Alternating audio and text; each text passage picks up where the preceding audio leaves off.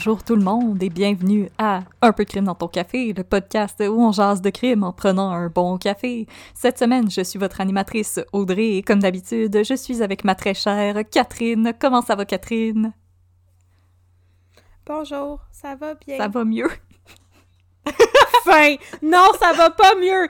Je voulais, je voulais repartir dans le rant sur Raël, mais je vais repartir dans le rant. Je vous avais préparé, chers auditeurs, chères auditrices, les, un, plus, le plus beau two-parter du monde sur Raël, et là, mon ordinateur a cru bon le supprimer pour toujours dans un bug de mise à jour, de synchronisation de OneDrive, de niaiserie. Alors, vous ne pourrez jamais l'entendre parce que mon cœur est brisé pour toujours. Maudit ordinateur, on t'avait rien demandé! Non, on t'avait rien demandé, on voulait juste parler de Raël. Comment les Elohim, sacrez-nous patience! Ouais! Mais j'ai un autre cas à vous présenter aujourd'hui parce que j'étais comme en avance une, autre, chance, pareil! Sinon, j'aurais rien eu à raconter! T'aurais pu me raconter ta journée, tes, petites rayantes pareilles. pas. J'aurais pu te raconter qu'est-ce que je me rappelle de Raël, mais là, ça aurait pas été un super bon épisode. Écoute, moi, je suis sûre que ça aurait été bon pareil. J'ai quand même une bonne mémoire euh, pour ça. Ça demande une bonne mémoire. Oh, sauf pour les noms des personnages en District 31. Fait que c'est comme ça que je vais. Oh. Petit train va loin. À qui est du cœur après 7 heures? C'est vrai, j'ai jamais entendu ça. Ma mère me disait souvent ça. Je ça veut dire? Pas. Elle me chantait ça. Ah. Mais c'est parce que quand j'étais petite, la décoration de ma chambre, c'était comme un, un, édredon avec plein de petits cœurs dessus. Fait que quand ma mère allait me coucher, elle me disait tout le temps À qui le petit cœur après 9 heures? À qui? À qui? À qui? Euh, Est-ce que c'est à Sébastien Delorme? Qui a le droit? Ça doit être à Sébastien Delorme. ah, pauvre, ça doit. Pauvre Sébastien Delorme okay. qui a les oreilles hissées constamment. Ses grandes oreilles décollées. C'est correct, ça y va bien. Ils sont parfaits pour. Parce qu'il pogne dans le vent. oh non! Haïs-nous pas, Sébastien Delorme, on s'excuse. On taquine juste oh. les gens qu'on hey, aime. ça va pas bien. Ça fait juste deux minutes qu'on a commencé et on a déjà dit des vacheries oh. sur Sébastien Delorme. C'est des ça taquineries, Sébastien. Ça va mal. C'est des taquineries. Alors... Non, c'est pas des taquineries. OK. oh là là! ok, oui. Fait que là, cette semaine, de quoi tu nous parles? Oui. Mon sujet ou qu'est-ce que je veux présenter dans notre ah, chronique tu peux de commencer café? Parce que tu veux. Ah, cool, parfait. OK, euh, je vais vous parler de mon sujet. Euh, mon premier est un... J'ai commencé à, à rechercher... Mon, pro... ouais, mon premier est, est euh, Denis, puis mon deuxième oh. est Lortie. Donc, je vais vous parler de, du caporal Denis Lortie. Non, j'ai commencé à faire de la recherche sur ce cas, que certains d'entre vous connaissez peut-être. C'est la fusillade à l'Assemblée nationale par le caporal Lortie en 1987. Non, pardon, en 1984. Hey, j'ai même pas commencé, puis je me trompe déjà. Euh, J'avais commencé à faire des recherches là-dessus pour le Festipod. Puis là, à un moment donné, c'était rendu comme trop triste. Mais c'est triste pour pas nécessairement les raisons auxquelles vous vous attendez. En tout cas, on, on va voir euh, ce qu'on en pense. disons que j'aurais préféré parler de clonage aujourd'hui. c'est correct, c'est correct. On va t'écouter pareil. OK. Donc, euh, c'est de ça que je vais vous parler. Mais avant, je vais vous présenter quelque chose oh, de spécial. Yeah! Donc, là, cette semaine, je me suis dit là, qu'on a présenté bien les cafés. Puis là, euh, récemment, tous les cafés que j'ai bu, je les ai pas aimés. Fait que ça Oh. va pas bien. Fait que je me suis dit, mais qu'est-ce qu'on pourrait donc présenter qui est le fun? Et puis là, j'ai pensé à ma tasse Oh. préférée. J'ai reçu une tasse à. Noël. Puis je veux vous en parler. Elle vient d'un fabricant de tasses artisanales qui s'appelle CalamityWare, W-A-R-E.com. Et sur ce- le site de Calamityware, vous pouvez acheter plein de tasses. Et les tasses ont des motifs comme, euh, comme de la porcelaine Oh. chinoise. C'est des, c'est des Oui. petits motifs en bleu sur de la porcelaine blanche, avec une esthétique euh, qu'on peut tous reconnaître. Mais ce qui a représenté sur les tasses, c'est des monstres. Oh, cute! Oui, puis là, la tasse que j'ai reçue s'appelle Things Could Be Worse. Les choses pourraient être pires. Donc, les choses pourraient être pires que perdre mes deux épisodes sur Raël. Et c'est une tasse qui vous rappelle que tout le monde a des mauvaises journées dans la vie, mais tu sais, ça pourrait être pire. Vous pourriez être pourchassé par des poodles zombies ou des ptérodactyles ou peut-être le monstre du Loch Ness ou des grenouilles géantes. Donc, la tasse est vraiment très cute, très amusante, puis on pourrait même en mettre une photo sur Ben nos oui, réseaux absolument. sociaux Alors, si vous vous cherchez une nouvelle tasse qui n'est pas nos tasses, parce que Post Canada les a toutes cassées, mais vous pouvez aller sur calamitywear.com et regarder les belles tasses avec des monstres qui vont vous rappeler que ça pourrait toujours être pire. Oh. C'est comme pas, c'est pas le fun, finalement. Mais c'est le fun! Moi, je trouve ça réconfortant. C'est un bon concept. C'est très réconfortant. Fait que c'est ça que je vais vous présenter aujourd'hui. Ma nouvelle tasse dans laquelle je bois mon café que j'aime pas tant le matin. Mais c'est correct, t'aimes ta tasse. C'est ça qui compte. Ben, j'aime ma tasse, puis à toutes les fois que je, que je bois dedans, je regarde tous les petits monstres, puis je me dis, oh, c'est vrai, ça pourrait être pire que ça aujourd'hui. Hein. Il, pourrait, il pourrait faire euh, plus chaud que moins 40 000. Tu sais, ça, ça, pourrait être le fun. Mais en même temps, il pourrait y avoir une invasion de grenouilles Ou de poudres zombies. Puis les poudres, il n'y a même pas besoin d'être zombies pour me faire peur. ben non, c'est ça. Ça fait déjà peur, des poudres. Mais là, aujourd'hui, tu vas nous parler de, de Denis Lortie, puis euh, moi, en plus, quand on a été à Québec raconter des histoires de fantômes, euh, j'ai eu le plaisir que tu me le racontais live en avant ensemble. Fait que c'était comme si j'avais... Parce qu'on marchait en avant comme si j'avais une visite guidée privée un peu particulière. C'était vraiment le fun. Je vous souhaite un jour... Euh, c'est la visite du crime. Mais j'avais pas tous les détails à ce moment-là parce que j'avais pas fini ma recherche. J'avais, tu sais, j'avais juste commencé. J'avais fait une version euh, très, très euh, condensée parce qu'on se rappelle au Festipod, on avait comme des limites de temps qui avaient vraiment pas de bon sens pour minutes pour toutes nos deux. Non, c'est ça. Pour notre créneau à nous, c'était comme trop, là. Fait qu'il y avait beaucoup de choses que je ne savais pas et il y avait tous les détails de cours, en fait, que j'avais pas eu le temps de trouver. Puis là, une fois que je faisais juste l'écrire, j'étais comme, OK, ouais, mais on va pas aller au festival, je vais raconter une histoire d'attentat, là. On aurait scrappé le mot. Vraiment déprimant.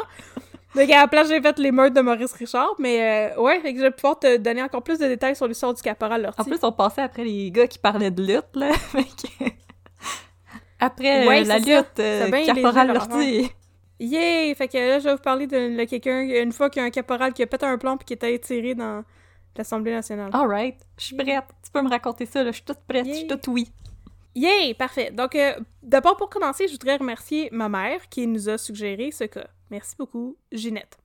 Donc, aujourd'hui, je vais vous parler d'un cas qui a fait couler beaucoup d'encre dans le temps et très peu d'encre depuis, d'une manière un petit peu C'est vrai qu'on n'entend plus parler. et ça...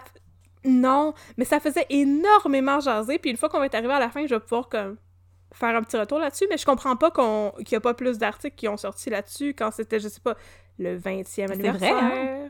le 30e anniversaire. Ouais, tu sais. Euh, donc, il s'agit de l'histoire du caporal Denis Lortie et de la fusillade à l'Assemblée nationale en 1984. Donc, j'ai plusieurs sources. Euh, pour ça, je me suis limitée à, euh, aux articles du Soleil, parce que, tu sais, à un moment donné, quand tu cherches quelque chose, là, euh, je veux dire, t'as un article la même journée pour le Soleil, le Devoir, la presse, la Tribune, ça finit plus, là. fait que c'est les articles du Soleil de l'époque qui ont, qui ont tout documenté les, différents procès, parce qu'il y a eu mhm. plusieurs procès, mais aussi un reportage rétrospectif de Radio-Canada qui datait de 1987, date à laquelle, trois ans après l'attentat, le vidéo, les vidéos de la fusillade ont enfin été rendues oh. publiques, puis le Radio-Can ont pu les diffuser. Ouais, je vais en oh. reparler de ça aussi. Et finalement, le témoignage d'un homme du nom de René Jalbert à la revue parlementaire. On va tout mettre ça en contexte, dans le temps comme dans le temps. Alors, êtes-vous prêt à mettre un petit peu de, de fusillade dans votre café? Euh, oui, mais je l'aime, ma tante. J'aimerais ça la revoir en un morceau. bang, bang, bang, bang, bang! OK, alors, notre histoire commence dans la belle ville de Québec, notre capitale nationale. Oh yeah! Ça, c'était avant le troisième lien et Radio X, soit le mardi 8 mai 1984, à environ 9h40 On vous aime, Québec, on vous aime. Un homme arrive à... on vous aime beaucoup, Québec. Oui, c'est des blagues. Un homme arrive à l'Hôtel du Parlement de Québec. L'Hôtel du Parlement, on le sait, se situe à Québec, à quelques coins de rue à peine des plaines d'Abraham, à la limite où est-ce qu'il y a le Vieux-Québec. Le individu est un individu assez louche. Il fait son entrée dans l'Hôtel du Parlement. Il est un homme âgé d'environ 25 ans, avec les cheveux bruns et des lunettes rondes à fond de bouteille. Il est vêtu d'un treillis, soit la tenue de terrain de l'armée. Moi, je savais pas oh comme ça, un treillis. je pensais que c'était des fatigues. Ah bon.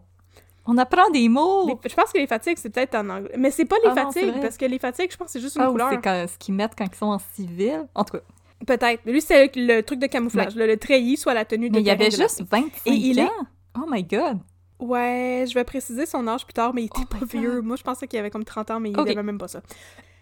Donc, il est vêtu d'un treillis, soit une tenue de terrain de l'armée, avec ses petites lunettes à fond de bouteille et ses petits cheveux bruns, et il est aussi armé d'une mitraillette et d'un revolver, et c'est là que va commencer une fusillade.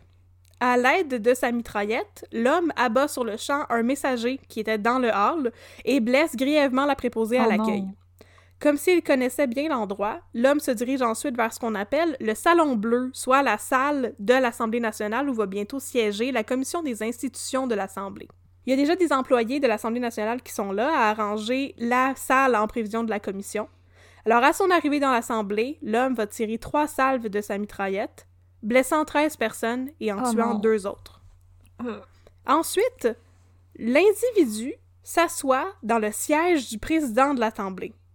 Et, bien sûr, tout ça est capté sur vidéo parce qu'on le sait, les sessions parlementaires sont Oui, enregistrées. ça, ça passe live à TV. Oui, c'est ça. Donc, si auparavant, on voyait pas tout, on pouvait entendre ces bruits-là, mais la caméra, elle est dirigée vers le siège du président de l'Assemblée, fait qu'à partir du moment où l'individu s'assoit là, ben on le Ah. voit, là, en plein champ dans la caméra.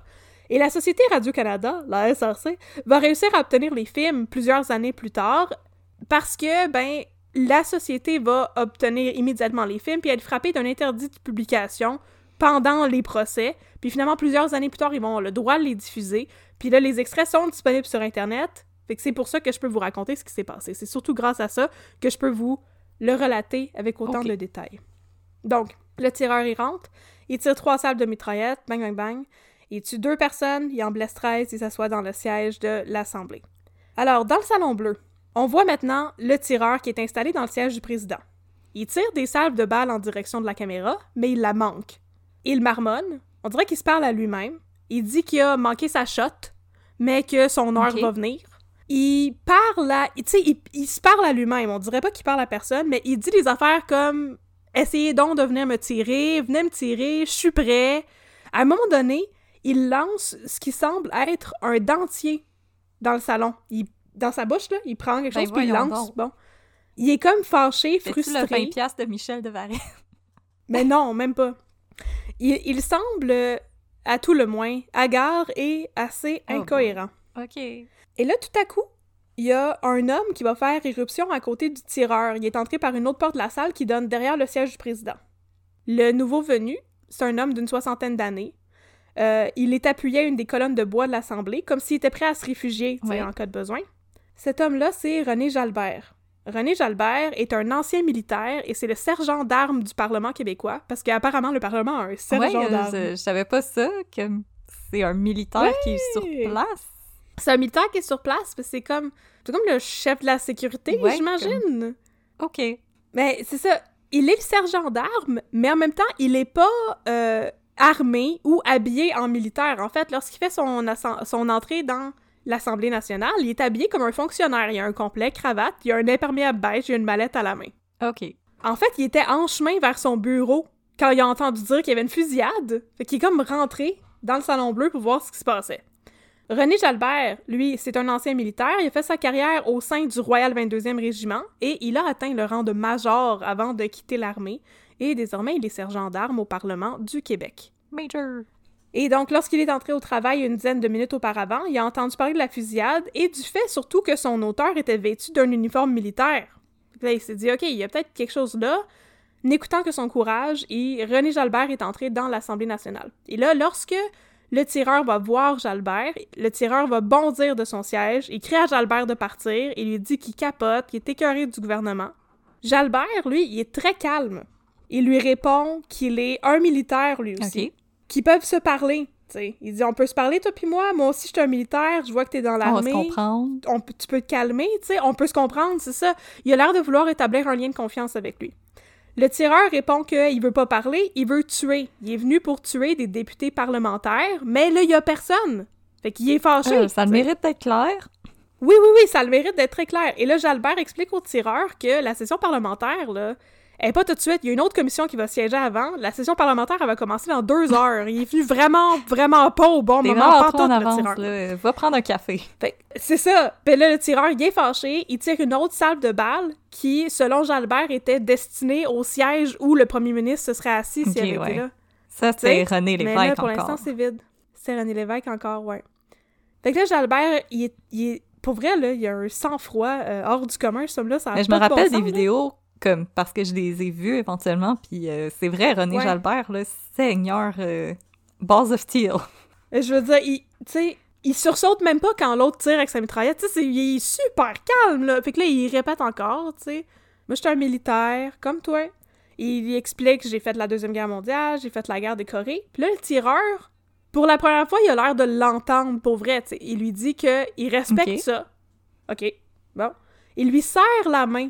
Puis là, ils commencent à discuter. Puis au bout d'une couple de minutes, Jalbert a réussi à apaiser le tireur et il réussit à le convaincre de laisser partir les pauvres gens qui étaient tenus encore en otage dans le salon Oh bleu. my god.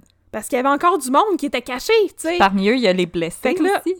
Oh. Oui. Fait que là, il lui dit laisse sortir le monde, OK? Après ça, toi puis moi, on va aller dans mon bureau puis on va jaser. On est deux militaires, on va trouver une solution, on va finir par Une s'entendre. chance qu'il était là, lui. Le tireur fait signe aux otages de partir. Il les tutoie. Il dit OK, toi là, va-t'en. Il leur dit de s'en aller individuellement. Puis il y en a qui passent devant la caméra, puis le tireur s'excuse, il s'excuse à eux de les avoir blessés. OK. Fait que là, Jalbert aide à l'évacuation parce que, tu sais, il est très, très calme, mais à partir du moment où, comme, les gens, ils hésitent, ou, tu sais, Jalbert est comme, non, non, sortez tout de suite, puis il est, il est très ferme, Ben là. oui. Genre, vous avez pas l'air de comprendre le danger dans lequel non, vous non, vous trouvez, de prendre des photos, là. Non, non, c'est ça. Surtout les gens, parce qu'apparemment, il y avait des gens qui étaient cachés au balcon Ah, aussi. Puis là, quand le tireur se rend compte de ça, le tireur leur dit, sortez, là, c'est le temps. Puis Jalbert est comme, non, non, restez pas ici, tu sais. Allez Et faire là- des TikTok ailleurs. Allez faire des... Exactement, tu sais. Fait que là, ils réussissent à évacuer la salle. Bon. Et là, un peu plus tard, Jalbert va convaincre le tireur de s'identifier. Jalbert lui offre de lui montrer sa carte d'identité de Mhm. vétéran, tu sais.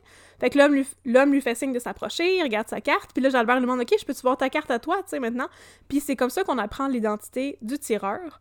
L'homme qui tient l'Assemblée nationale en otage, c'est le caporal Denis Lortie. Et le caporal Lortie, par le plus grand des hasards, est aussi avec le 22e régiment, Ah. comme René Jalbert. Mais voyons. Il y a un autre point en commun.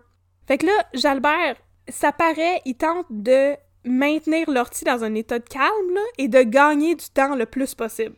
Parce qu'il sait que la police est là, Elle s'en vient. tu sais, dans les environs, il veut intervenir, mais là, il est calme, puis il a arrêté de tirer, puis il... il- Denis Lortie, quand Jalbert lui parle, là, il le menace pas, il est pas en train de le viser avec sa mitraillette, et tu sais, C'est ça, il veut le garder dans un état de calme, il veut pas qu'il reparte. C'est ça, c'est vraiment surréel là, comme scène, là, ça n'a pas de bon sens. Et là, cet état de calme va automatiquement être capote quand un policier un petit peu gnochon va faire éruption au balcon Oh non. pour se mêler de leur conversation et demander ce qui se passe. Euh, boy. Ça, c'est ça c'est insane, là. OK, là, il y a un policier qui rentre, tu le vois pas, tu sais, il est hors caméra. Puis là, tu vois Lortie puis Jalbert. Puis il y a un policier qui rentre, puis il est comme « Ouais, on veut juste savoir qu'est-ce qui se passe. » Puis là, Lortie lui répond que c'est la politique, le problème. Le policier, il répond que « Ouais, il comprend. » Et là, pendant ce temps, tu sais, Denis Lortie est un peu devant Jalbert, puis là, pendant que Lortie s'adresse au policier puis il dit « Je suis venu, c'est à cause de la politique, la politique, c'est de la merde. » Bon, Jalbert fait signe au gars de sortir, là, frénétiquement avec ses bras. I've got this, comme- va-t'en! Qu'est-ce que tu fais là? C'est ça, qu'est-ce que tu fais? Va-t'en, c'est dangereux, tu sais. Euh, mais le policier s'entête, euh, il dit qu'il veut, il veut, il veut comprendre Lortie, il veut juste l'aider, mais il est vraiment third wheel là-dedans. Là. Oh. René Jalbert, il avait tout sous contrôle. Fait que là, éventuellement, Jalbert... C'était pas ton hero Jalbert- moment, là. Comme le dit euh, Tina Turner, euh, we don't need another hero. Non, we don't. Puis là, euh, tu sais, Jalbert essaie de, retrouver, tu sais, de, convaincre le policier de partir sans y dire ouvertement votant, c'est dangereux, tu sais. Fait qu'il lui-même menace de sortir de la salle. Il est comme, OK, là, là, tu sais, t'as pas d'affaire à venir nous parler. Moi, je vais m'en aller. Puis à toutes les fois, Lortie, il dit, non, non, je veux que tu restes, Jalbert. Puis éventuellement, Jalbert arrive à convaincre le maudit policier un petit peu gnochon, mais bien intentionné, d'aller leur chercher du café. Ah! Tu sais, il est comme, OK, là, là, tu, tu peux rien faire, on, discute, puis tu te mêles de quelque chose qui te concerne pas, va nous chercher du café. Puis là, pendant qu'ils sont partis, pendant que le policier est parti, ben, René Jalbert arrive enfin à convaincre Denis Lortie de- d'aller discuter dans son bureau, en privé, puis de quitter le Salon Bleu. Alright. Bon. Puis là, l'autre, il revient avec ses beignes pis ses cafés, puis il est comme, mais là, ils sont tout le Puis il monde! est comme « Oh, Je personne! pensais peut-être fait des amis! Mes nouveaux chums! » Alors, René Jalbert mène ensuite Lortie vers son bureau, qui est euh, un peu plus loin, tu sais, ils vont prendre l'ascenseur. C'est complètement fou, là, OK? Ils marchent ensemble. Jalbert fait comme signe aux gens de se tasser, tu sais, puis les gardes de sécurité de pas sortir leurs armes. L'ortie est toujours armé. Oui, oui, il y a sa mitraillette puis un fusil et un, un- un pistolet. Puis il y a un autre pistolet qu'on n'a pas vu encore, mais il y en a un autre. Fait que là, il rentre dans l'ascenseur. Là, Jalbert dit à Lortie Je suis pas à l'aise avec le fait que t'aies ta mitraillette vers moi. Là, il baisse sa mitraillette, c'est correct. Là, il arrive à l'étage où il y a le bureau de Jalbert. En arrivant, il salue la secrétaire de Jalbert, qui s'appelle Madame Lebel. et Lortie lui fait même la bise. Ben voyons, ok. Ouais. Il t'a bien élevé. C'est comme, tu sais, Madame Labelle, je vous présente Denis Lortie, puis l'autre, il fait la bise, comme si c'était une situation vraiment très normale. Parce que, yo, là, pendant ce temps-là, ça a duré longtemps, Oui. leur conversation, là, OK? Le building n'a pas encore été évacué. Ben voyons, c'est vrai, si la secrétaire est là, encore là! tout le monde est comme... C'est pas clair qu'est-ce qu'elle fait là, là. Fait que là, Mais les gens, ils ont vu des gens sortir blessés par balle, puis juste fait comme « Ah, Mondays! » puis continuer leur journée. Mondays, am I right? Puis ils se sont fait un chin de café. Mais là, en tout- je je comprends pas trop. Fait que là, ensuite, tu sais, c'est comme, OK, ça, c'est Denis Lortie. Puis après ça, il dit à Denis Lortie que tu peux aller à mon bureau. Puis là, il se retourne vers sa secrétaire. Puis il dit, là, ce serait le temps de partir du building. Puis la secrétaire est comme, Toi aussi, ils vont te chercher du café! ben raide. Fait que là, il- les hommes s'installent dans le bureau de René Jalbert. Lortie dépose la mitraillette sur son bureau. Qu'il il est plus en train de viser avec ça. Puis il sort avec... Il sort un revolver, pardon, c'était pas un pistolet, c'est un revolver, qu'il charge devant lui. Puis il va, il va pas le garder en joue, mais tu sais, il y a un pistolet, il y a un revolver des mains pendant qu'il parle. OK, fait que là, il était environ 9h40 le matin quand tout ça a commencé.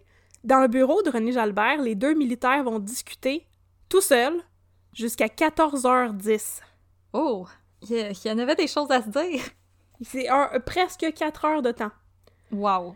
Il y, avait, beaucoup de choses à dire. Puis là, à ce moment-là, ben, bien sûr, on n'est plus devant les caméras de l'Assemblée nationale. Fait que là, ce que je vais vous raconter maintenant, ça vient du témoignage de René Jalbert à la revue parlementaire, qui a par la suite expliqué ce qui s'était passé et tout.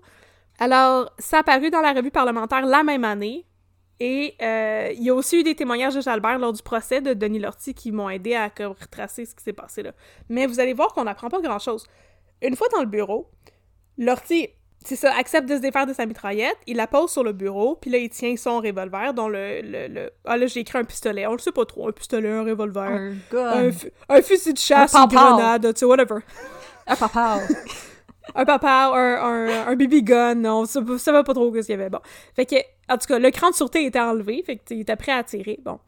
Jalbert explique dans son témoignage à la cour que pendant qu'il discutait avec Denis Lortie, il avait peur, mais il avait surtout peur parce qu'il voyait que Lortie était désespéré, il avait peur que Lortie décide de se tuer lui-même Ouais, ou de risque. tuer Jalbert puis oui c'était plus pour ça. Il avait pas peur qu'il sorte puis qu'il aille tuer plein de monde avec sa mitraillette c'est plus comme Ah, j'ai peur qu'il se tire une balle dans la tête devant moi.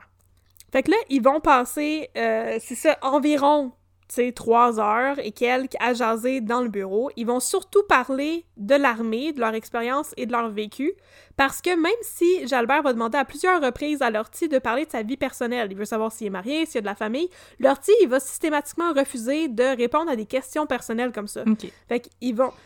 C'est surtout du de-escalation qu'il est en train de faire. Ouais, là. ouais, ouais. OK? Il veut comprendre pourquoi il a fait ça, mais Lortie est pas prêt à y parler de sa vie personnelle puis donner des, des vrais détails, tu sais.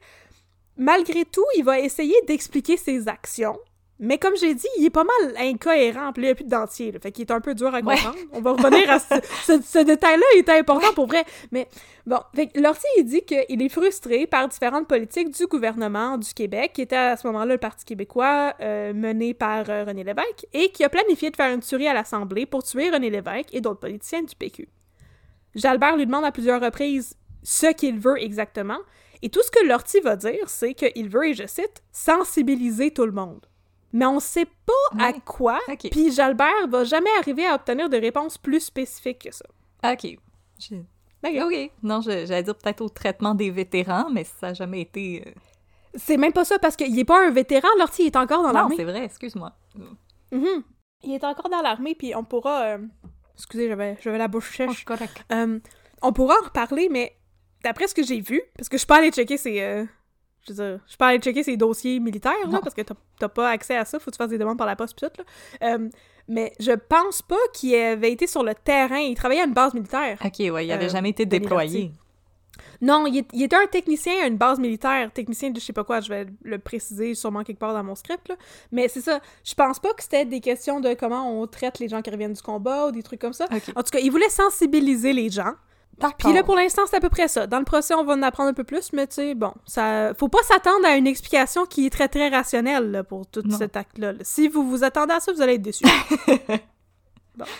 Fait que là, finalement, Jalbert propose à Lortie de faire une reddition et se rendre à la police militaire. OK, ouais. Parce qu'il lui dit, tu sais, c'est sérieux, là, ce qui s'est passé. Lortie a l'air de comprendre que c'est sérieux ce qui s'est passé. euh, et il lui dit, tu sais, on peut sortir d'ici, puis la police va t'arrêter. Mais t'es un militaire comme moi, puis c'est pas nécessairement ça qu'on veut, fait que tu pourrais rendre tes armes à la police militaire dans quelque chose qui est plus, entre guillemets, honorable. OK, ouais. Fait qu'il propose à Lortie de contacter la police militaire qui est à Valcartier, ils sont à Québec, pour venir le chercher, pour faire une vraie reddition militaire. Et là, calmement, il explique à Lortie que c'est la seule manière de procéder s'il veut pas que la SQ rentre dans le tas. Mais que sais- euh, dans notre épisode de Charles Mario, des fois, on se questionne un petit peu sur ce qu'ils font, mais... euh, Oui. mais je, je, je, je te file. Jalbert, je te file. Bon, parce qu'il n'y avait pas d'autre solution à part, euh, tu sais, tu te rendais à la SQ ou, tu sais, sinon tu te rends à la police militaire. Et le Lortie accepte. Alors, Jalbert va appeler une de ses connaissances, le colonel Armand Roy, qui est à la base militaire de Valcartier. Puis le Jalbert va lui expliquer la situation au téléphone. Tu sais, Hold ok, on. là, T'es-tu bien assis, là? t'es- T'es-tu bien assis, Armand? J'ai quelque chose à te conter. fait que là, il est, il est vraiment, là, je sais pas s'il avait vécu, il s'il avait comme eu des formations sur les gestions de crise ou des affaires de même. en tout cas, avait il est été tellement pris- génial. S'il a été un prisoner of war, il a peut-être appris aussi à négocier. Ça se peut, écoute, on sait pas. C'est, Donc, il, il va, il est vraiment génial. Puis là, il va même proposer à Lortie de parler avec Roy pour confirmer que il est pas en train de parler à la SQ. Quel homme brillant, ça n'a pas de sens. Il est vraiment brillant. Fait que c'est tout the euh, spot, là. le caporal Lortie accepte, il prend le téléphone, il écoute, il dit pas grand-chose, il se fait raconter à- par Armand Roy comment ça va se passer, sa reddition et tout. Et finalement, ben, il raccroche, puis il dit « Ok, je suis convaincu, je vais me rendre à la police militaire, mais je suis pas prêt à sortir encore. » Ok, on va discuter. Fait que là, Lortie et Jalbert continuent à jaser. Lortie raconte à Jalbert qu'il a tiré... Il est allé tirer une salve de balles dans les fenêtres de la citadelle quand il est arrivé à Québec avant de se diriger vers Euh. le Parlement. Puis là, Jalbert lui demande pourquoi il fait ça, puis Lortie répond, et je cite, « C'est mon esprit qui a fait ça, c'est pas moi, c'est mon esprit.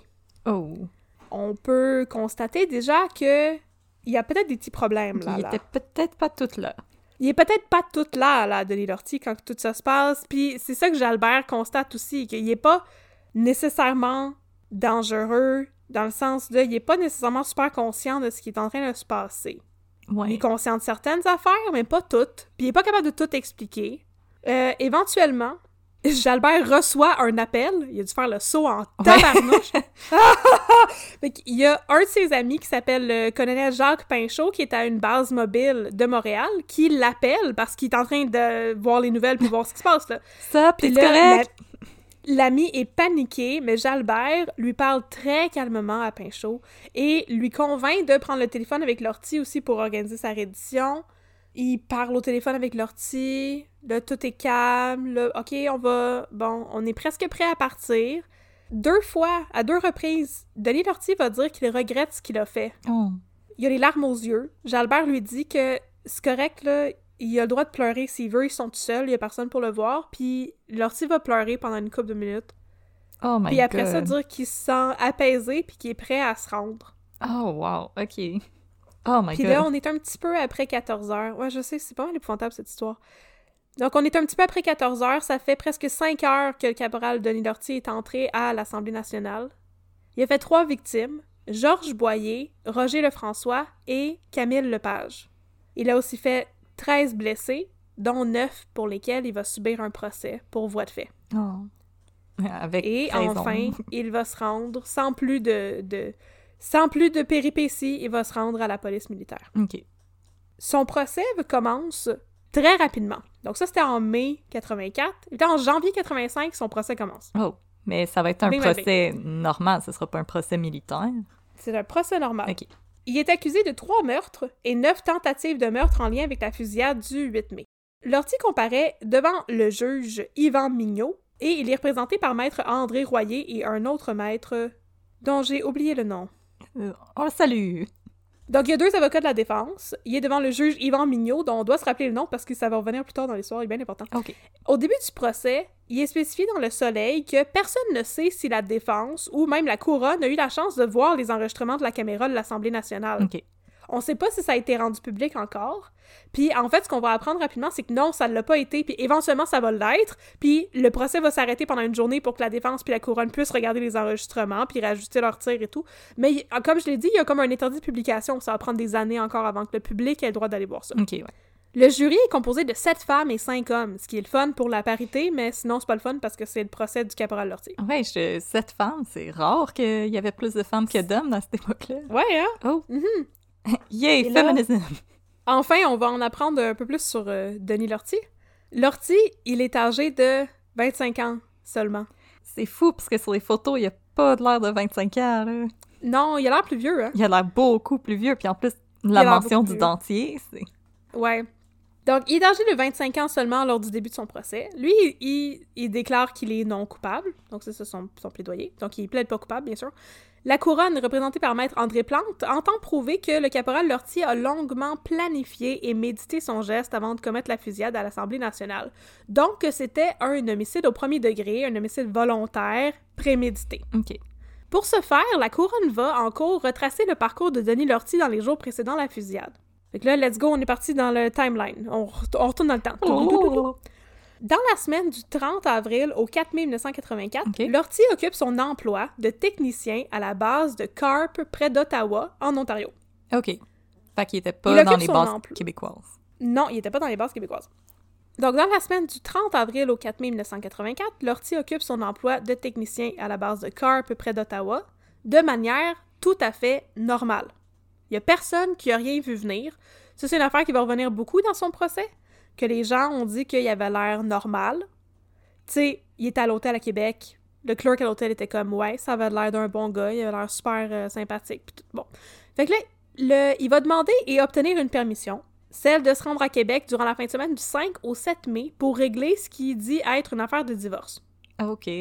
Parce qu'il est marié. Ah! Il est marié puis il a des enfants. Surprise! À d'autres camarades, par contre, il va prétexter qu'il va partir en voyage de pêche. Mais, dans tous les cas, la permission est accordée. Et là, le vendredi 4 mai, il va louer une voiture et se préparer à partir. Y a-tu des beaux Mais spots le- de pêche à Québec? Je sais pas, tu peux peut-être pêcher à, la, à côté des plaines de Braham. Je sais pas trop, là.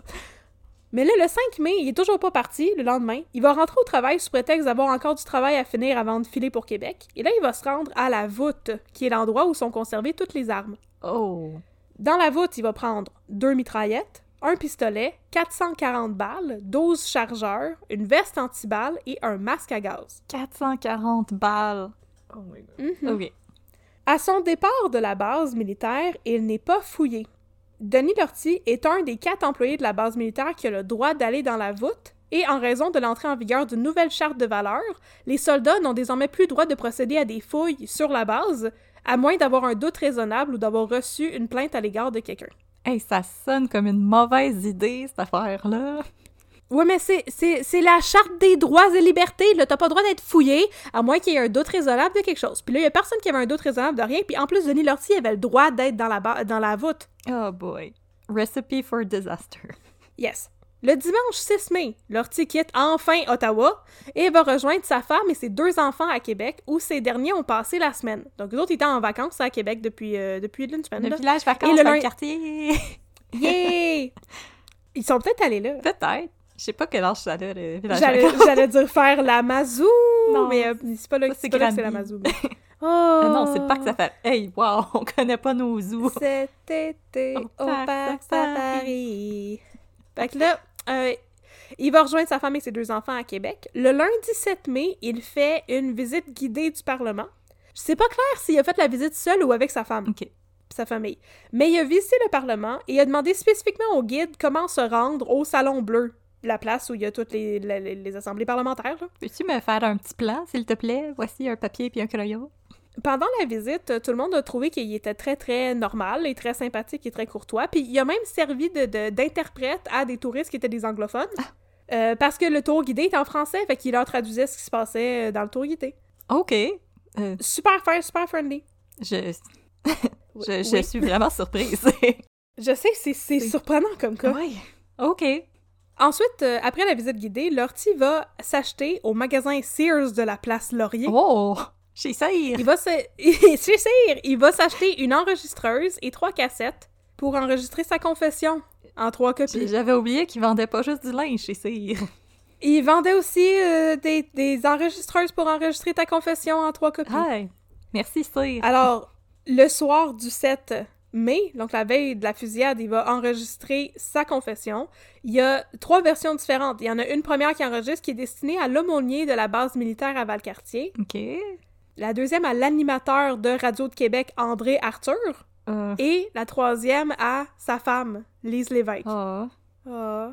Le caporal Lortie va enregistrer ses confessions et ensuite il va aller porter la cassette à la radio. Il poste celle destinée à sa femme et il se rend à la citadelle pour donner la dernière qui était pour l'aumônier de Valcartier. Là. Puis là, c'est une fois qu'il est là qu'il va tirer une salve de balle dans les fenêtres, là, comme il a dit à René Jalbert. Oh boy.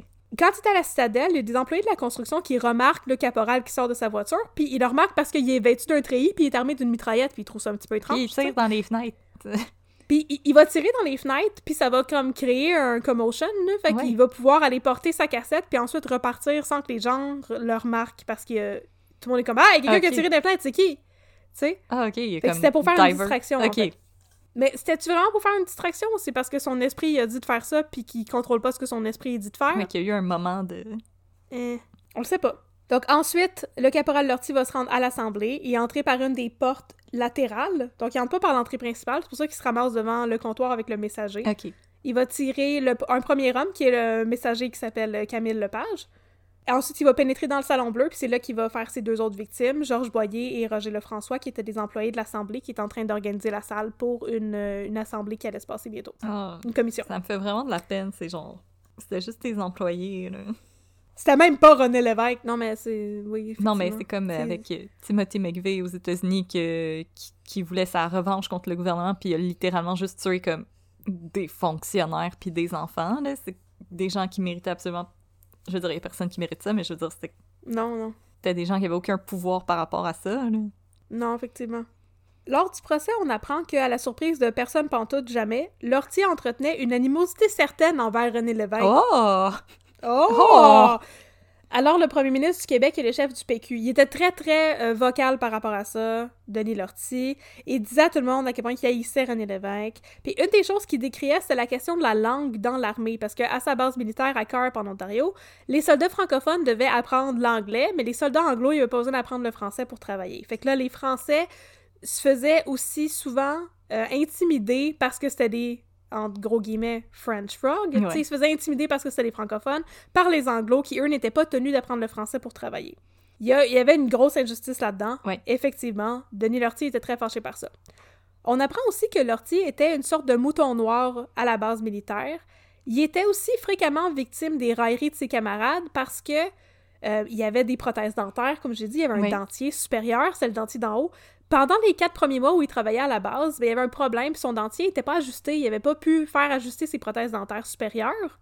Et à cause de ça, ben, il y avait beaucoup de problèmes de diction. Ok. Et les gens l'intimidaient beaucoup, puis les gens riaient beaucoup de lui à cause de ça. Oh! C'était du Ouais. Oui, il était victime de bullying. Il se faisait beaucoup niaiser. Il se faisait niaiser parce qu'il était francophone. Il se faisait niaiser parce qu'il avait des lunettes en fond de bouteille. Il se faisait niaiser parce qu'il était un petit peu loner, puis il parlait pas au monde. Puis en plus, parce qu'il parlait mal. Les gens disaient qu'il y avait, et je cite, une patate chaude dans la bouche quand il parlait. Ben, Tu sais? Il n'y avait pas la vie facile à la, à la base de Carp en Ontario. oh. Le lundi suivant le début du procès, la couronne obtient enfin le droit de faire entendre aux jurés la cassette envoyée par Denis Lortie à sa femme Lise Lévesque. Oh. La, La qualité sonore est apparemment très wish. Oui, c'est ça, la, la confession. La qualité sonore est apparemment très push, pire que celle que j'avais avant de m'acheter un meilleur micro. Ah. J'ai eu une bonne blague. J'ai une bonne blague dans mon texte. N'allez pas chez Cyr pour vos électroniques, ça existe plus de cette Non. façon. Ça va être encore plus push que mon micro d'avant. bon. Ok, mais j'ai fait une joke parce que la suite est vraiment triste. Donc, il fait entendre, euh, la couronne fait entendre ça aux jurés.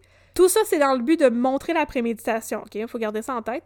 À mon avis, c'est pas vraiment ça que ça fait. Fait que là, à travers la qualité audio très push et plusieurs passages qui sont inaudibles parce que justement, il marmonne beaucoup, puis il y a de la misère à parler, puis bon. Le jury entend tout de même Lortie faire cette déclaration à sa femme. Début de la citation. Ce que je peux te dire, c'est que je t'aime. Mon cœur est pour toi, mais ma tête est ailleurs. Ce que je fais ou ce que je vais faire, je sais pas pourquoi, il faut que je le fasse. Lortie demande à sa femme de l'oublier et de se faire une nouvelle vie quand il va être mort. Il dit Moi, je n'en peux plus. Je te l'ai déjà dit. Ça m'intéresse plus sur la terre. J'ai peur de moi-même. Je m'aperçois que je suis très dangereux, alors aussi bien en finir tout de suite. Je peux peut-être vivre plus longtemps, mais j'ai d'autres projets pour me détruire et empêcher ça. Avant qu'il me tue, je vais en avoir tué beaucoup, mais c'est trop dur pour moi. La vie est trop dure. Oh my God. Fin de la citation. Je sais, c'est très triste. Oh. Lortie répète aussi plusieurs fois à sa femme qu'il l'aime, qu'il n'est pas fou, qu'il est lucide, qu'il comprend ce qu'il va faire. L'enregistrement dure 23 minutes.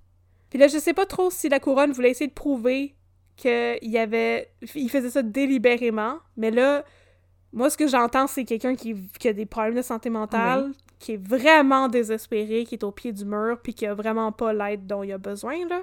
Ouais, c'est ce que j'ai entendu aussi. Là. Je veux dire, c'est vraiment quelqu'un qui est au bout du rouleau, qui a besoin d'aide, puis qui en trouve juste pas. Là. Ouais. Fait que là, tu sais, ici, on fait pas on fait pas de victim blaming, là, mais là, je vais faire ma, ma petite parenthèse, justement, pour dire que je, je pensais, en commençant à lire ça, je pensais que ça allait être beaucoup plus, tu sais, noir ou blanc comme histoire. Mais c'est vraiment gris. C'est vraiment, vraiment, vraiment gris. C'est pas, euh, c'est pas du tout des histoires de... Il y a plein de fusillades aux États-Unis, il y en a à peu près toutes les deux minutes. Ouais. Il y en a pas Puis- présentement. Il y en a, il y en a tout plein là-dedans que c'est beaucoup plus clair Ouais. qu'il y avait des intentions criminelles, qu'il y avait, des intentions sadiques de faire souffrir des gens, d'enlever la vie de, tu sais... Denis Lortie, il, il fait pitié. Non, Moi, ça, c'est ça que j'avais en lisant ça. C'est vraiment triste. C'est- terrible ce qu'il a fait, mais il avait pas nécessairement l'air de quelqu'un de monstrueux comme, comme Paul Bernardo aurait pu l'être, ben, comme Paul Bernardo l'est. Non, Là, je parle de... Je fais référence à Carla Malka et Paul Bernardo, là. non, c'est vraiment Ça- juste... C'est juste triste de quelqu'un qui avait besoin d'aide.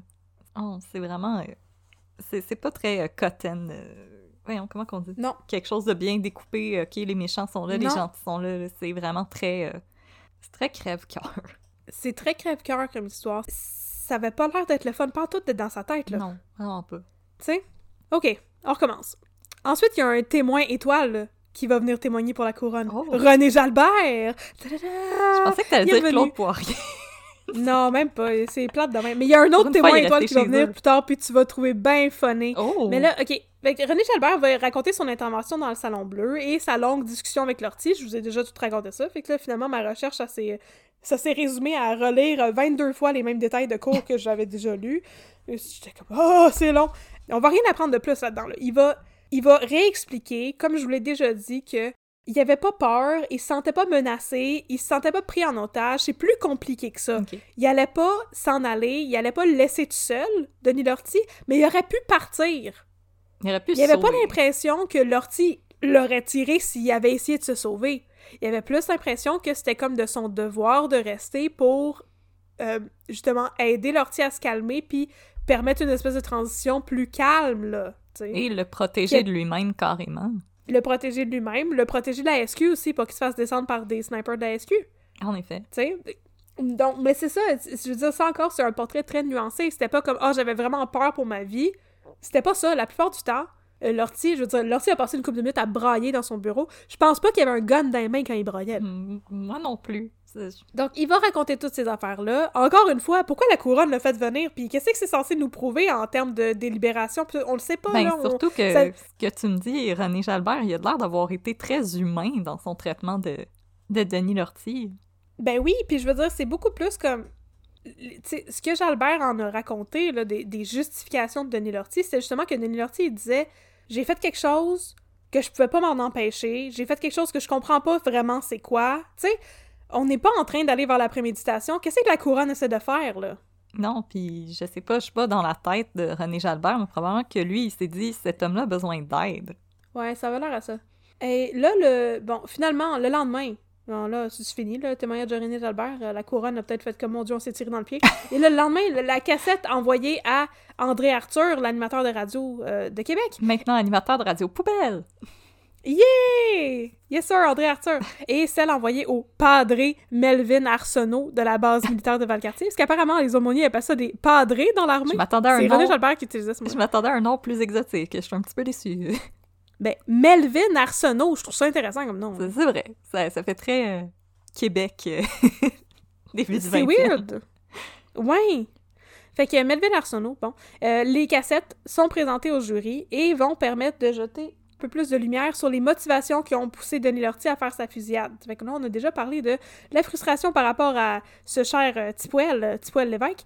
Puis euh, là, dans l'enregistrement à l'aumônier, à Melvin Arsenault, le padré, Lortie écrit de manière saccadée et parfois incohérente les difficultés de la vie dans l'armée en général. C'est très difficile d'avoir une vie de couple puis d'être en service, mais aussi c'est difficile d'être un francophone travaillant dans un milieu anglophone.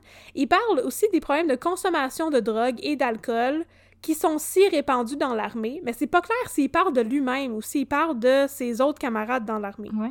Il fait plus comme décrier les conditions de travail en général, puis c'est jamais clair si lui-même avait des problèmes d'alcool, de drogue, s'il y avait des problèmes avec sa femme, si, tu sais, on sait pas. Il dit surtout dans les enregistrements qu'il commet la fusillade parce qu'il veut aider la langue française au Canada et surtout dans les forces armées canadiennes. Il répète ça. Lortie dit que c'est un milieu qui manque de cœur, où les gens sont prêts à détruire leur prochain pour avoir une promotion. Oh, OK. Mais me semble René Lévesque qui avait pas aidé pour la langue française au, au Québec. Ben, il a, a pas assez aidé, Selon Denis Lortie. Non, je sais pas. J'essayais de réviser Ben, rapidement mes cours d'histoire dans ma tête. Non, non, oui, absolument, il a aidé René Lévesque, mais là, Lortie pense qu'en tuant René Lévesque, il va régler tous ces problèmes-là, ce qui est un programme assez ambitieux, si vous voulez mon avis. ouais. Il dit, et je cite, « Je veux détruire quelque chose qui veut détruire la langue française », faisant bien sûr allusion au PQ et à son chef bien-aimé, Tipoel Lévesque.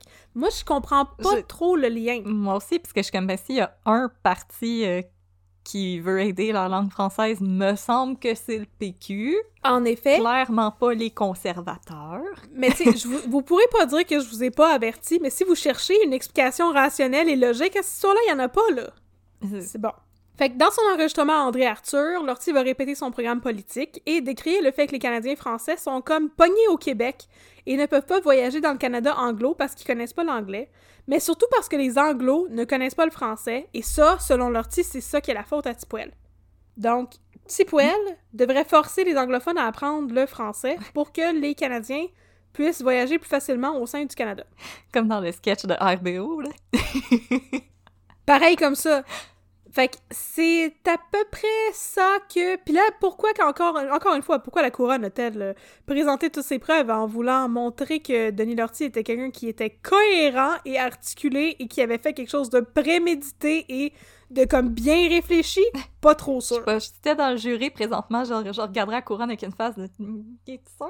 Et c'est ça. Alors, c'est ça qui va conclure la preuve de la couronne.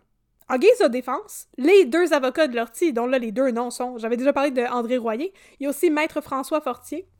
Donc, ces avocats veulent prouver que la fusillade était, et je cite, une action démentielle quasi spontanée.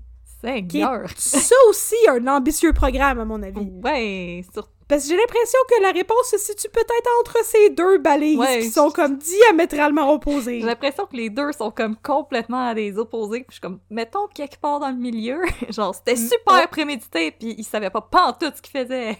C'était spontané et démentiel, puis ça arrivait direct de même, puis il y avait il y avait de l'anticipation, il y avait de la préméditation, il est allé chercher des armes, il a conduit jusqu'à Québec, Oui. il a, tu sais. C'est- En tout cas, je comprends pas. Fait que là, en, en d'autres mots, la défense, c'est de plaider ce qui s'appelait alors l'aliénation mentale. Et Maître Fortier entend prouver que Lortie est, et je cite, un esprit malade qui n'a pu vaincre la puissance maléfique qui l'habitait. C'est non bien poétique. C'est tellement poétique. On- C'est le fun, la défense. Lire la, la- la couronne, c'était vraiment dole dans les journaux, mais lire la défense, là, ça, c'était amusant en tabarnouche. dirait un roman de Stephen King. C'était diabolique. C'est son la puissance maléfique qui l'habite. Ah! Oh la boy. défense dit que le caporal Lortie a tout fait pour se faire arrêter, et ce depuis le 4 mai, ou plutôt le 5, j'imagine, quand il est sorti toutes les affaires de la de, euh, quand il a sorti tout son arsenal, Ouais. pardon, de la voûte à Carp, et que toute la fusillade était une action spontanée et non pas un acte prémédité, parce qu'à plusieurs reprises, il aurait comme essayé délibérément de se faire pogner, mais il s'était pas fait pogner. En allant devant des bureaux de la SQ avec euh, ses guns, genre, venez me chercher. Euh, Je comprends euh, pas. pour... euh, je comprends pas, cette défense est incompréhensible, autant à peu près que la couronne. tout, tout ce procès est incompréhensible, à mon Je serais avis. dans le jury, puis je serais comme on dirait un film de Christopher Nolan, ça fait aucun sens. Mon Dieu, mais est-ce qu'on est dans Tenet? Alors, pour euh, prouver l'aliénation mentale et la possession de puissances maléfiques qui habitaient Denis Lortie, bon, euh, la défense démon! va faire témoigner un pléthore de psychiatres. Ah. La première personne à témoigner est un sociolinguiste du nom de Claude Tousignan. Sa D'accord. tâche, pas mal pépère, était d'analyser la confession écrite de Lortie rédigée après son arrestation le 8 mai. Et Tousignan conclut que Lortie a été dirigé dans sa confession. Il dit qu'il décèle dans le texte de la confession des traces qui prouvent que Lortie aurait arrêté d'écrire pour répondre à des questions à mi-confession et rediriger sa confession à l'écrit. Euh, Mais quelles sont ces traces? Ouais. Et on le sait pas. Ah, ok. La, ré- la réponse à tout cela est on sait pas. Ok, à Fait- ça passe pas ça dans un travail. Fait que lui, lui, il lisait ça, puis il disait, OK, au début, ça a l'air d'être euh, naturel, puis il y a un beau flow, puis à un moment donné, on dirait qu'il y a comme une rupture, puis qu'il y a comme quelqu'un qui l'a dirigé dans son témoignage. Je sais pas comment c'est comme quand un ça, là. rapper arrive au milieu d'une toune. Genre, Oui, c'est ça, exactement. il y avait un caméo. Ensuite vient témoigner un témoin surprise que tu vas beaucoup aimer. L'honorable psychiatre Pierre Mailloux, Oh, qu'est-ce qu'il est honorable, lui. aussi, aussi connu sous le sobriquet de Doc Mailloux. Oh, honorable Doc Mayou. Alors, l'honorable Doc Mayou n'était pas alors la figure excentrique qu'il est devenu aujourd'hui. dont je ne répéterai pas les propos. Non, non. Alors, il était un psychiatre d'une grande crédibilité, apparemment. Et il est venu témoigner au procès du caporal Lortie pour affirmer que Lortie était schizophrène. il, a, il a affirmé ça. Là, on est huit mois après la Et fusillade. maintenant, on est que huit mois surpris qu'il ait viré de même, le Doc Mayou. Ben, euh, attends, parce que, regarde, il dit là, que huit mois après la fusillade, il est capable de poser ce, dia- ce diagnostic-là, mais qu'il le savait, en fait, dès sa première rencontre avec Lortie.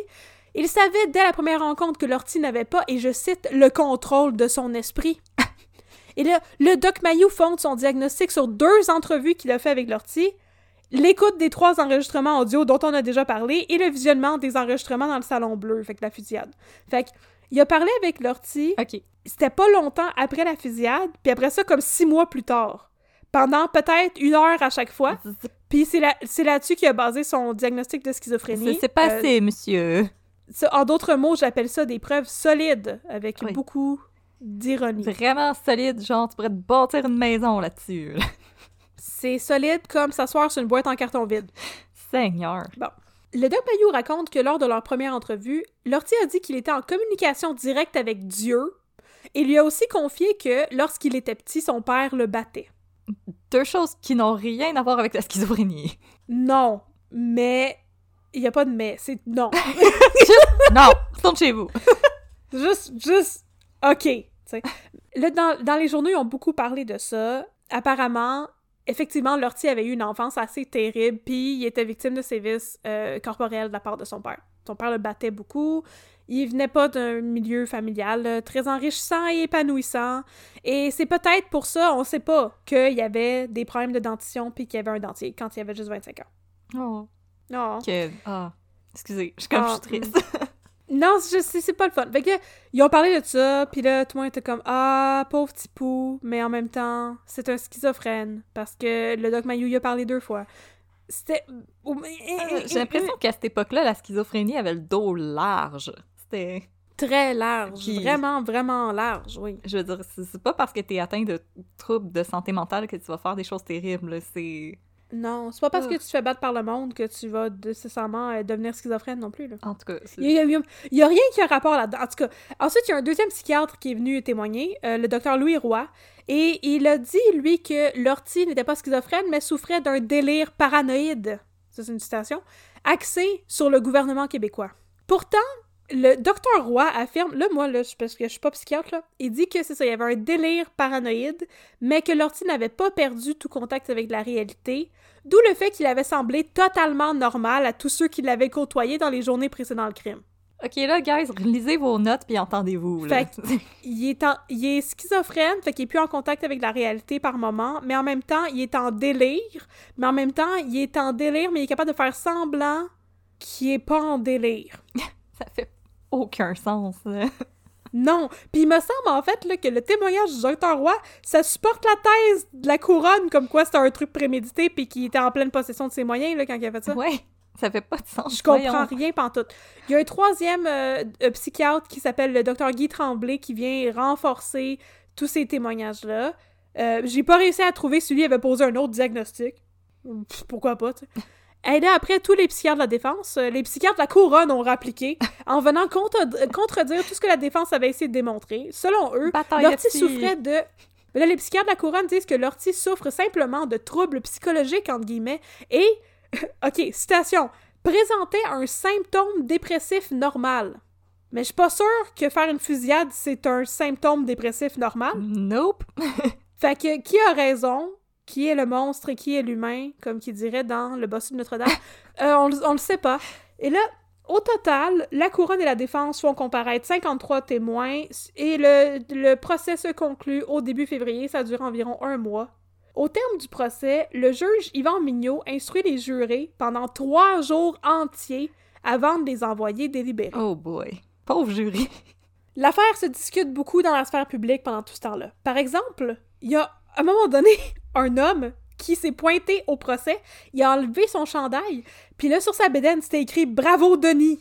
Puis là ça ça a comme bien fait jaser. Monsieur, c'est pas un match de hockey. Non, non.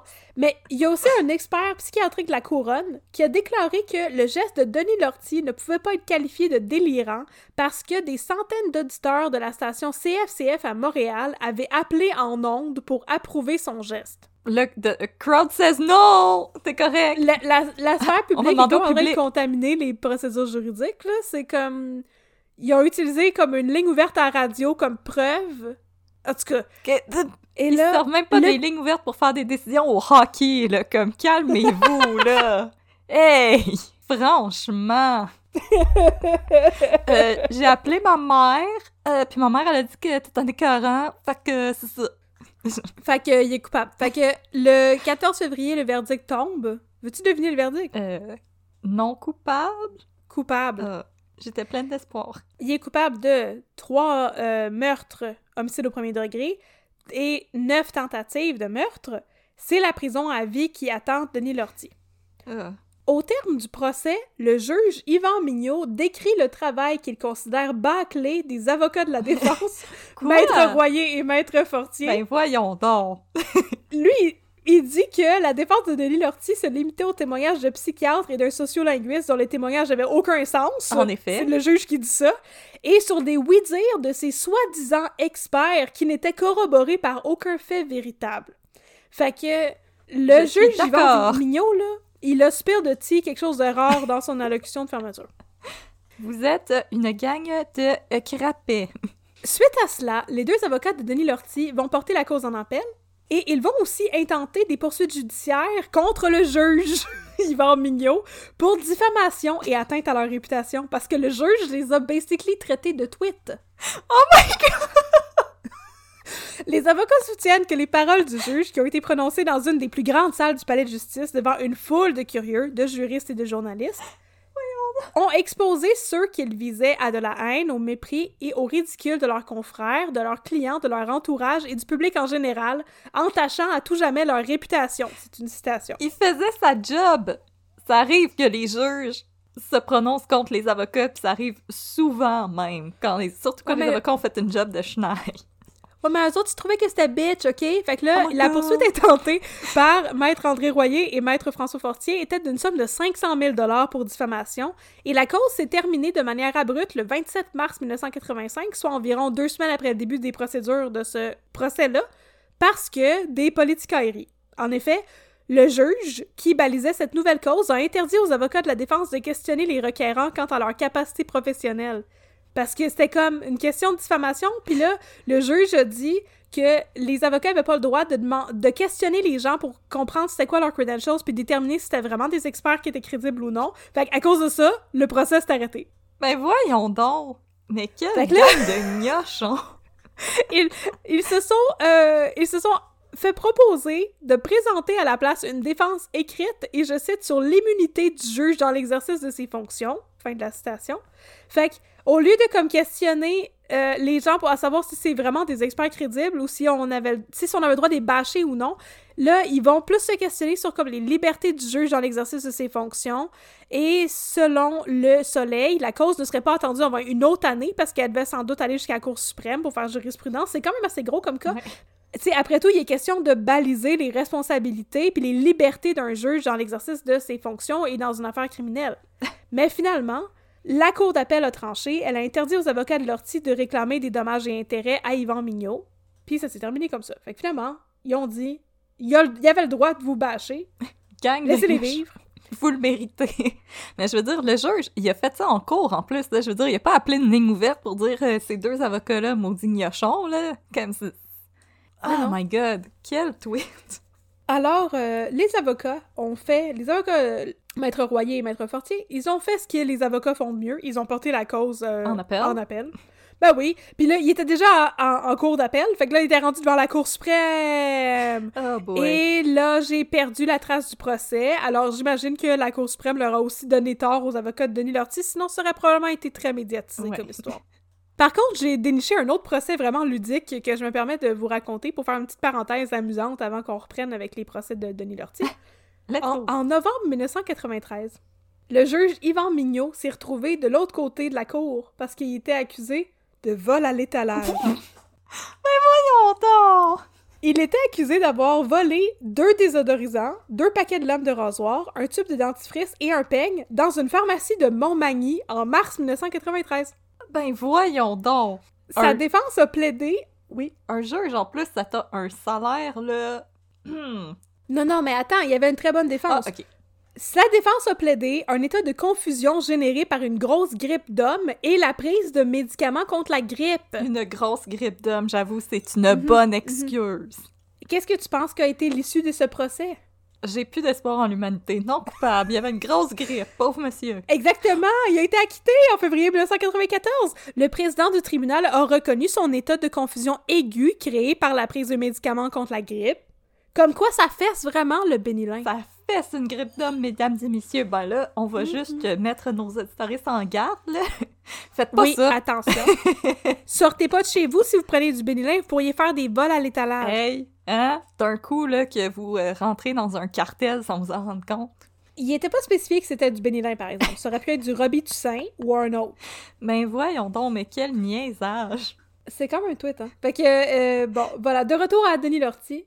Là, ses avocats avaient posé, porté la cause en appel et ça va causer des délais pour son second procès euh, parce qu'il était là, il avait été reconnu coupable pour les trois euh, meurtres, les trois homicides au premier degré. Puis là, il a été censé avoir un deuxième procès pour les neuf tentatives de meurtre à l'égard des gens qui ont été blessés pendant la fusillade. Mm-hmm. Mais là, finalement, la Cour d'appel a tranché le 19 septembre 1986 Denis Lortie va devoir subir un nouveau procès, le premier procès avec le premier verdict de culpabilité pour les trois chefs d'accusation d'homicide volontaire. C'était pas valide. Il va falloir qu'il y ait un deuxième procès. Dans son jugement de 25 pages, la Cour d'appel juge que Lortie n'a pas subi un procès équitable la première fois, et ça, c'est basé sur trois motifs. D'abord, dans ses instructions, le juge a donné des instructions incomplètes et erronées à l'égard des témoignages des psychiatres. Ah, il avait pris du Danilin il a instruit le jury pendant trois jours et en plus il était high sur le bénin. non mais tu sais parce que il, aurait peut-être instruit les jurys on le sait pas, tu sais, ce qu'il a dit, mais il a parlé pendant trois jours au jury pour leur donner les instructions. Il a peut-être dit qu'il fallait qu'ils prennent ça avec un, grain de sel, là, les témoignages des psychiatres. Oh boy. C'est possible, tu sais. Deuxième point, deuxième raison pour laquelle Lortie n'avait pas eu un procès juste, les instructions étaient aussi incomplètes et erronées quant à la notion de préméditation qui, elle, était clé. Donc, le juge aurait mal expliqué ça au jury. Et finalement, les, euh, instructions étaient déficientes à l'égard des verdicts possibles. Parce qu'il y aurait eu plusieurs verdicts possibles. Il aurait pu le trouver coupable d'homicide involontaire à la place. Ben, oui. Mais non, le juge, il avait fait une ligne de réactine, Le procès numéro 2 doit se dérouler au début de l'année 1987, mais le projet sera rapidement avorté parce que Denis Lortie plaide coupable aux trois accusations de meurtre qui pesaient contre lui. Cependant, Puisqu'il plaide, coupable, une libération conditionnelle pourra lui être accordée après un temps de prison minimal. Et il y a des représentations sur sentence. Fait que là, il est devant la cour d'appel cette fois-ci. Il n'était pas nécessairement question qu'il y ait un procès devant, jury, c'est plus qu'un procès devant les juges de la cour d'appel qui vont déterminer une nouvelle sentence, blabla. Et là, contre toute attente, le 6 février 1987, le plaidoyer de Lortie est refusé par le juge Jacques Duclos. Fait que Lortie essaie de plaider coupable puis de se sauver d'un deuxième procès. Il est pas capable. Ben Euh. Ducros, pardon. Le juge Ducros prétexte que Lortie devrait pas faire ça parce qu'il aurait la possibilité de plaider l'aliénation mentale et de se faire acquitter. Et surtout parce que les chefs d'accusation sont comme trop sévères, puis qu'en fait, ça devrait être un procès pour trois chefs d'accusation d'homicide au second degré, donc sans préméditation, sans délibération.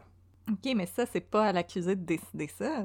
Non, effectivement. Là, c'est le juge qui refuse son plaidoyer, puis c'est pour ça. Il dit il va y avoir un troisième procès, sauf qu'on va pas euh, te faire un procès sur les mêmes chefs d'accusation, puis tu vas avoir le droit de plaider, la- de plaider l'aliénation mentale. Parce que lui aussi a apparemment vu qu'il y avait quelque chose qui ne tournait pas rond dans toute cette histoire-là. Alors, le troisième procès est ordonné et va se tenir au printemps 1987. Puis ce deuxième a été avorté complètement. C'est- plus un deuxième procès, c'est un troisième parce que c'est plus les mêmes chefs d'accusation. Cette fois-ci, la formule et les chefs d'accusation sont différents. Meurtre au second degré au lieu du premier degré, ce qui retire la préméditation, comme je l'ai dit, et le fait de faire une action délibérée. Et ça limite aussi, en soi, la possibilité de responsabilité de l'ortie. Fait que là, il faut voir s'il était comme à responsabilité amoindrie. Comprends-tu ce que je veux dire? Euh, ouais, comme son niveau de responsabilité dans le. Dans l'acte, responsabilité moindre, je sais pas. La, le- oui, c'est ça, responsabilité moindre. Fait que la formule du procès semble aussi différente. Comme j'ai dit, il ne semble pas s'agir d'un procès devant jury, mais seulement devant un juge de la Cour suprême qui va trancher. Lortie va plaider coupable au chef d'accusation, encore une fois, et euh, il plaide coupable au chef d'accusation à responsabilité moindre, c'est ça, et le juge Gaston Desjardins va rendre son verdict le 11 mai 1987. Est-ce que tu veux deviner son verdict? Coupable. Oui. Lortie est trouvé coupable de meurtre au second degré, donc sans préméditation. Il est condamné à prison à vie sans possibilité de libération conditionnelle avant 10 ans, mais ça inclut le temps déjà passé en prison depuis son incarcération initiale en 1984. Parfait. Donc, il lui resterait 7 ans de prison à faire. Ok. Dans son jugement de 53 pages, le juge Desjardins va élaborer sur la notion de santé mentale. Ah! Ah, il y a comme personne qui a parlé de ça, là. Ouais, on a parlé de la schizophrénie puis de la paranoïa puis toutes ces affaires-là, mais bon. Apparemment, Lortie avait été trouvé, et je cite, sain d'esprit, fin de la citation, en vertu de l'article 16 du Code criminel qui traite d'aliénation mentale. Et pour cette raison, ses avocats pensaient porter le verdict en appel, tu sais, mais là, le juge, il est pas nécessairement d'accord que Lortie était sain d'esprit et dit que Lortie était, et je cite, un bel exemple de responsabilité diminuée et ne souffrait pas, contrairement à ce que présentaient ses avocats, d'une maladie mentale mystérieuse et non reconnue en vertu du droit canadien. Il dit Lortie doit maintenant subir les peines prévues au Code criminel, sinon il jouirait d'une discrimination en sa faveur. C'est ça sa conclusion. C'est vrai que un problème de santé mentale n'excuse pas des gestes euh, posés. Non, Ça les ça. explique, mais ça ne les excuse pas. C'est... Ça. C'est pas mal ça qu'il dit, parce que ça, ses avocats avaient l'air de dire que Denis Lortie avait une maladie mentale mystérieuse que personne n'était capable de diagnostiquer, qu'on savait pas trop c'était quoi. Le juge dit, ben, il a été déterminé comme sain d'esprit, en gros guillemets, donc il comprenait ce qu'il faisait, mais sa responsabilité dans l'acte était moindre parce qu'effectivement, il y a des troubles psychologiques. Ouais. Fait qu'il faut qu'il y ait une peine à ça parce qu'il peut pas y avoir de la discrimination, puis on peut pas lui éviter complètement une peine de prison sous prétexte qu'il est malade. Il faut qu'il subisse, les conséquences de ses actions. Mais c'est il devrait pas y avoir un autre procès parce qu'il y a une maladie mentale qu'on comprend pas c'est quoi. Non, c'est ça, je veux dire. Puis moi, je m'excuse, ça sonne pas comme de la schizophrénie, là, ça sonne comme une dépression très grave. Est-ce que ça sonne comme un délire paranoïde, Non, ça comme avait dit sonne... le deuxième psychiatre? Non, ça sonne comme une dépression très grave. C'est quelqu'un qui a besoin d'aide qui arrive pas à avoir de solution. là. Ouais, effectivement. Alors, le procès étant enfin terminé, c'est là, en 1987, que l'interdiction de publication sur les enregistrements de l'Assemblée nationale va enfin être levée, et Radio-Canada a pu, comme bien d'autres, les diffuser. Des extraits sont encore à ce jour disponibles sur Internet. Si ça vous intéresse, d'aller regarder ça. Mais est-ce qu'on voit les gens être blessés? Non, Ok, ok. non, non, on voit... euh, Parce que c'est ça, la caméra était pointée vers le siège de l'Assemblée de- nationale, là, donc on voit Denis Lortie qui est assis dans le siège avec sa carabine, il tire des balles. Mais là, c'est à ce moment-là, il avait déjà fait toutes ses victimes. Là. Il tire des balles vers la caméra, il tire des balles vers la chaise à René Lévesque, puis euh, tu sais, il y a personne. Là. On voit René Jalbert. Euh, je vous avertis, la qualité audio puis la qualité visuelle, c'est terrible, c'est exécrable. C'est vraiment difficile d'entendre ce qui se passe. Il y a des versions qui existent avec des sous-titres.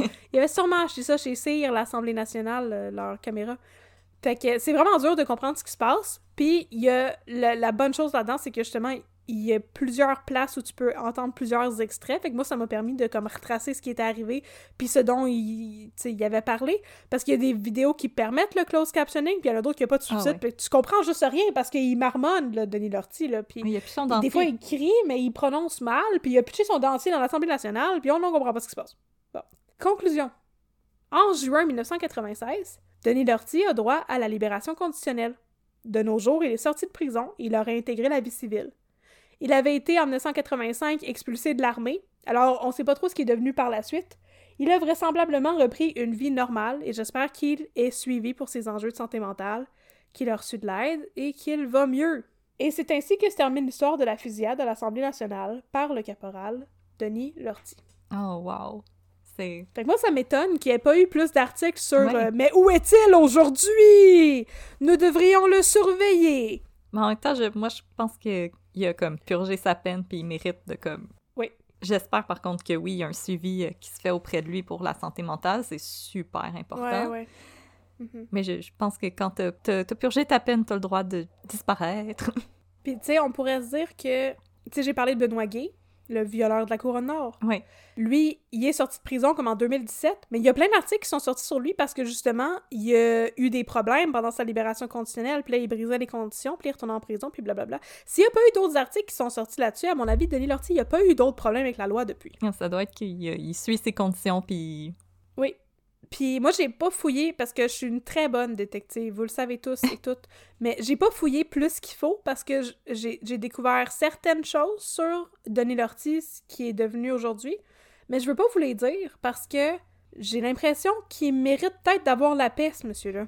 Non, c'est ce que, ce que je me dis des fois aussi quand. euh, C'est ça. comme dans le cas de Marion, que j'avais perdu la trace Ouais. de Michel de Varenne, mais je me suis dit, ben, il a Mhm. Purgé sa peine, puis il a pas l'air d'avoir repris contact avec son comparse, fait que on peut le laisser tranquille. Il y a du monde qui mérite pas d'avoir la paix, comme euh, la madame qui renaît mourir en conscience. Ouais. Elle, j'en ai parlé de ce qu'elle était devenue. Euh, je l'avais trouvé sur Facebook, j'avais trouvé sa fille, puis euh, tout le monde qui avait des faux noms en espagnol, puis tout, là. Euh, la maudite Serena. Fait que c'est ça. Il y a du monde qui, je pense, que ne mérite pas, non plus nécessairement ce privilège-là d'avoir la paix, puis que, regarde, si je trouve des affaires sur retour, je peux vous dire, là, c'est tout de l'ordre du public, là, Vincent mettons. Lacroix aussi, qui est retourné en maison de transition, fait que... Ben oui, en maison de transition, juste à côté de chez nous, dans Saint-Henri. Fait que... Wow! Allô, Vincent! Allô, qu'est-ce que t'as fait cette fois-là, maudit schnappant? Hey! ben, il- c'était une chicane avec un voisin, apparemment. J'ai pas compris Oh. c'était quoi qui, sur quoi qui s'était chicané, mais c'était une chicane avec un voisin. Donc, c'est ça, tout ça pour dire que, ben, je sais certaines choses sur qu'est-ce que. Ben, des rumeurs plus que j'ai entendues. Sur ce que Denis Lortier est devenu, ben, je vous dirai pas euh, où est-ce qu'il travaille, puis qu'est-ce qu'il fait, puis où est-ce qu'il vit, parce que, justement, je pense qu'il il peut avoir la paix. Et c'est ce qui termine cette histoire de fusillade, qui, euh, à mon avis, était comme un Fifty Shades of euh, Denis Lortie. C'était très gris comme histoire. non, mais Non, ça. Je- moi, je pensais gris. vraiment à... Oui, oui, c'était très gris. Puis, lire ça, ça me faisait penser à... Parce que euh, moi, je trouve ça intéressant, ces sujets-là. Euh, moi, j'ai travaillé à, à Dawson College, fait que, tu sais, je me suis renseignée un peu sur ce qui s'est passé en 2006, quand il y a la fusillade et tout. Euh, on est vraiment loin de Kim Vergil. Ah, oui. c'est- pas, c'est pas du tout ce genre de fusillade-là. Là. Denis Lortie, il- il faisait pitié. Non, c'est vraiment un cas de santé mentale, puis de nécessité d'offrir de l'aide pour les personnes qui en ont besoin. En effet. Fait qu'on a essayé de vous amener ça, comme d'habitude, avec notre, notre humanité qui fait que vous nous aimez. Non, mais vous êtes plusieurs à nous avoir Oui. écrit pour nous dire « Oh, merci d'avoir, de parler de ces affaires-là avec une sensibilité et tout. » Écoute, j'étais pas pour arriver puis dire « Ok, Denis Lortie est un craqué mental, parce que j'ai pas l'impression que c'est ça, là. Non, c'est... Non. Puis- Puis moi, je suis pas. euh, Excusez-moi, là, je ne m'appelle pas Pierre Mailloux, puis je ne suis pas du tout. Euh, euh, J'allais dire amabilité à faire ça, mais c'est pas ça le mot, mais en tout cas, je suis pas- Habilité. pas du tout. Ah oui, euh, j'ai beaucoup d'amabilité, mais non. T'as beaucoup d'amabilité, Ah! par exemple, je peux te confirmer. Mais je ne suis pas habilitée, effectivement, à poser des diagnostics sur la santé mentale des gens. Fait que moi, je vous ai raconté les faits, puis euh, moi, je vous ai dit mon opinion, mon humble opinion, qui est que, oh mon Dieu, ça fait pitié cette histoire-là. Et vous, vous avez bien le droit de penser ce que vous voulez là-dessus. C'est votre opinion, voilà. c'est correct. Donc voilà, c'était mon histoire qui a remplacé Raël. Fuck you, OneDrive. Et euh, fuck you OneDrive, en effet. Mais, euh, qui a perdu mon script de Raël. eh, si boire. Mais merci, euh, Catherine, quand même, pour cette histoire qui était vraiment super intéressante. euh, Puis que t'as quand même réussi à me surprendre, même si tu me l'avais déjà partie à Québec. Ah, avoue, j'ai trouvé beaucoup plus de détails, là. Ouais, mais que tu me dis que c'est ce que tu préparais au début pour le festival, puis là, je me rends compte que ça fait une heure et demie qu'on enregistre, puis je me dis, si, boire, t'aurais parlé vite. Non, mais c'est parce que, c'est ça, à un moment donné, j'ai réalisé que, écoute, euh, c'était pas une histoire qui se comptait en 20 minutes. À moins de dire, euh, euh, il a eu un premier procès, les psychiatres ont dit qu'il était fou, le juge a dit que les psychiatres étaient incompétents, il a essayé d'avoir un deuxième procès et de plaider coupable, le juge a dit non. Tu sais, c'est, à moins de faire des gros, gros, gros raccourcis, c'était pas vraiment question de raconter cette histoire-là en 20 minutes. Non, puis je trouvais que justement, parce qu'on parle d'aliénation mentale et tout, là, la glace est mince, là, ok? Faut pas, euh, pas dire n'importe quoi, là. Puis ça valait la peine de déplier ça. Ouais, non, je pense que c'est un cas qu'on pouvait pas prendre des raccourcis, il fallait qu'on prenne le temps de d'exposer les différentes nuances puis de montrer euh, Oui. qu'il y avait beaucoup de, de ramifications derrière ça, comme dirait notre cher euh, Patrick Oui. Bissonnette. Puis je vous avertis, là, je t'avertis, Babine. Non, mais je... je- tu sais, j'ai trouvé ça vraiment intéressant, puis il y, a beaucoup de gens qui, quand ils parlent de cette fusillade-là, parlent aussi de Valérie Fabricante, le professeur de Concordia University qui a, qui a tué quelques-uns de ses collègues. Il est très possible aussi que je fasse ce cas-là éventuellement. Euh, je suis pas sûre que je vais m'attaquer à Polytechnique, parce que les féminicides, ça me fait bien de la peine. C'est Mais- très difficile. C'est ça, c'est une autre game. Mais euh, je vous avertis, si vous avez trouvé ça intéressant, il est très possible que je fasse Valérie Fabricante bientôt. euh, parce que moi aussi, j'ai trouvé ça intéressant comme recherche. C'est des situations très tristes, très nuancées. Puis euh, les psychiatres racontent n'importe quoi Oh oui, les journaux. c'est surtout quand c'est Doc Mayou. Hey, le psychiatre qui est allé, le psychiatre de la couronne qui a dit, ben, il est pas fou. Il y a du monde qui a appelé à la radio dans une ligne ouverte pour dire qu'il encourageait ce qu'il avait fait. Mais excuse-moi, là, tous les gens qui ont appelé dans la ligne ouverte sont peut-être fous. Ouais, on C'est pas un argument qui c'est fonctionne. n'importe quoi. On a fait un sondage. Sondage léger, débile léger. Apparemment, il y a euh, au moins 300-400 personnes qui trouvent que c'est correct, fait que, ben, probablement qu'il est pas fou. Ben oui, non, ça, c'est On a fait un sondage. Non, c'est Hey, pas de même que ça marche. C'était tout un procès de guignol, cette histoire-là. Là. Ah. Ouf, c'était c'était de quoi?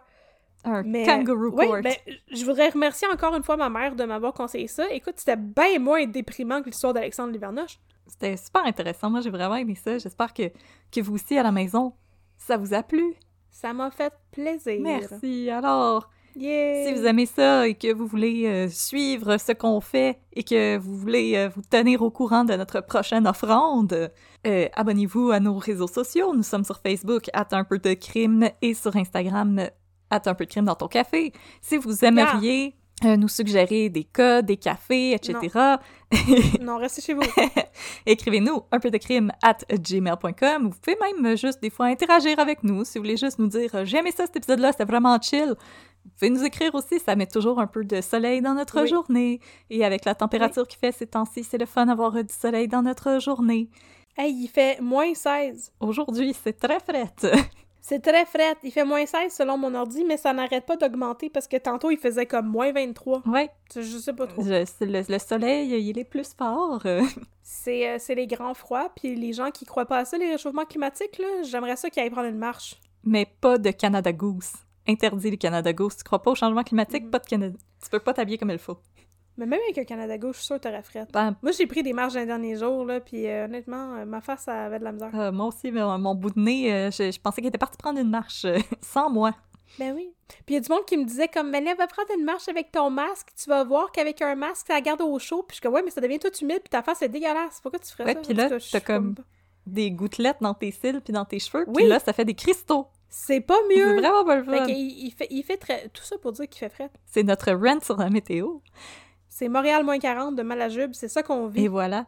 Mais euh, Voilà. Et si euh, aussi vous aimeriez euh, nous avoir avec vous dans, vos, euh, dans votre journée au quotidien, vous pouvez vous rendre sur la boutique Etsy de Un peu Ah. de crime.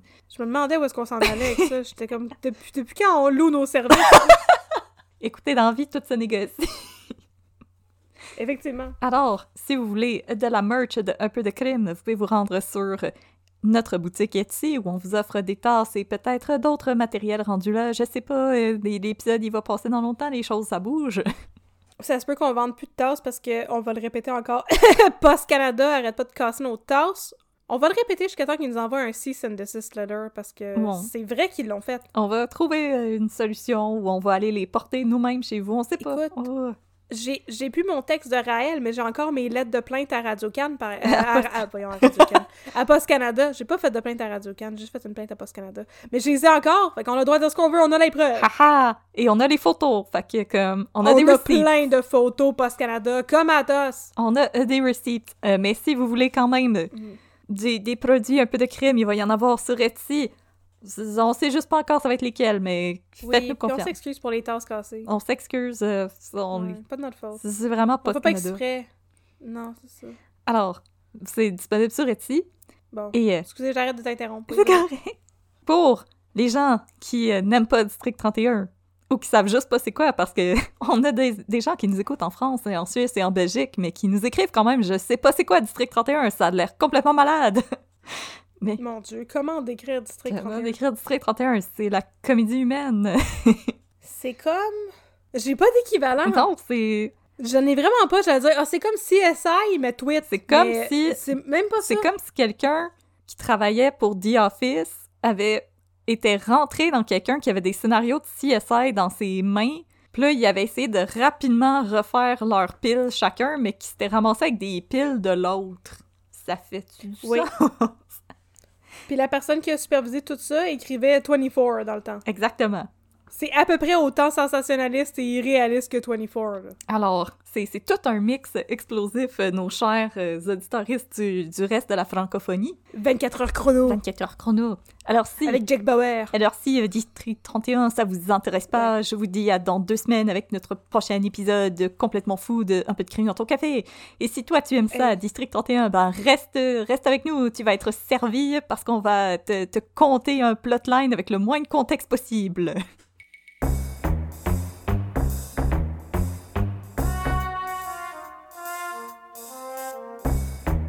Euh, partner, euh, j'ai un sujet euh, pas pire explosif pour toi, là. Oh ouais, c'est quoi? Fait que là, c'est l'histoire d'un jeune homme qui s'appelle Ouais. Éric Major, Mon Dieu. qui s'en vient au district pour faire une plainte contre l'armée canadienne. Oh Hey, boy! that's it, un, un tall order. Comme ma plainte à Post Canada. Parce que comme Post Canada, l'armée canadienne, ils ont fait exploser sa mère, mais comme nous, Post Canada, ils ont fait exploser nos tasses. Fait que l'armée canadienne, ils ont fait exploser sa mère. ben voyons donc, dans quel contexte? Fait que là, justement, Éric Major dit L'armée canadienne, elle a fait sauter ma mère. Alors Bruno, qui prend toujours tout au sérieux, de répondre Sauter dans une poêle avec des petites pétates? Ben voyons donc. Et Stéphane Pouliot, qui prend les choses encore plus au sérieux, de répondre Non, non, ils l'ont mis dans la machine à popcorn puis ils l'ont fait popper. Ben voyons donc. Fallait, fallait que j'imite la prononciation de, de Poupou. Elle elle valait le détour. La machine à popcorn? Oui, la machine à popcorn puis ils l'ont fait popper. Je savais pas que Poupou était anglophone. Surprise. C'est la machine à popcorn. Là, j'étais déçue parce que moi, je t'aurais gagé ce que tu veux que Poupou il disait popcorn, mais non, apparemment, j'avais pas raison. Ah. Fait que là, pendant que les gars se donnent des claques ses cuisses et trouvent ça bien drôle ce qui se passe dans la vie, et prennent au sérieux les choses terribles qui arrivent euh, dans le Grand Boreal, On dirait, le monde, ils vont être super contents de ça.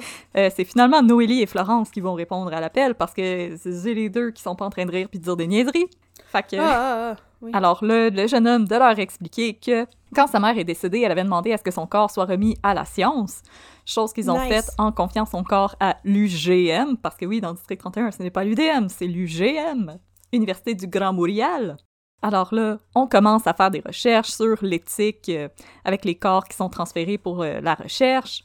Et là, euh, Poupou vient avec beaucoup de sérieux et dit « Hey, je pense que j'ai un lead. » Puis là, tout le monde est comme « Ah, qu'est-ce qu'il y a? » Puis il dit « Éric Major, l'armée, il y a un lien.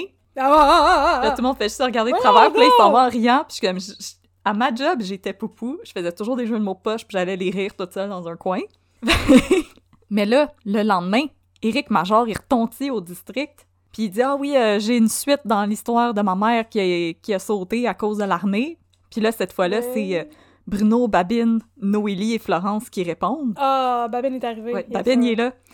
Puis là, le gars, il ouvre une boîte en carton, puis il sort une petite boîte avec les cendres de sa mère, puis il dit « Ben, c'est ma mère, je vous présente ma mère. » Puis là, Babine... Ben oui, on dort. Puis là, Babine, il rit tellement qu'il tombe à terre, puis il se roule sur le plancher. Mais qu'est-ce que ça, qu'est-ce que ça apporte à l'histoire d'emmener les cendres de sa mère? Alors là, il explique que dans le fond, il avait reçu un appel d'une personne qui s'était pas identifiée, qui avait dit Écoutez, le corps de votre mère, il a été envoyé à l'armée, puis l'armée, ils l'ont fait sauter. Mais là, le lendemain, l'UGM l'a appelé pour dire Oui, euh, donc on a terminé avec le corps de votre mère, voici les cendres, venez les chercher, elles sont à vous. Mais qui Ok. s'est-il Je savais pas que passé? c'est même ça marchait. Je pensais pas que tu pouvais récupérer les cendres quand t'avais légué le corps de quelqu'un à science. Euh, apparemment, quand. ben, ce qu'ils disent dans District 31, donc euh, on va prendre ça avec, Ah oui. euh, avec pas trop de sérieux, c'est que quand Mhm. ils ont terminé de faire les tests, ils font incinérer le corps et ils le remettent à la famille. C'est ce qu'ils disent. Ok. Mhm. Alors, ils rencontrent la dame qui est en charge des, des prêts de corps et elle, elle raconte que ce n'est pas La elle. bibliothèque des corps. Ouais, la bibliothèque de corps. Et elle, elle raconte que, en, en fait, c'est pas elle qui s'en occupe parce qu'elle aime pas ça voir des corps et elle a un technicien.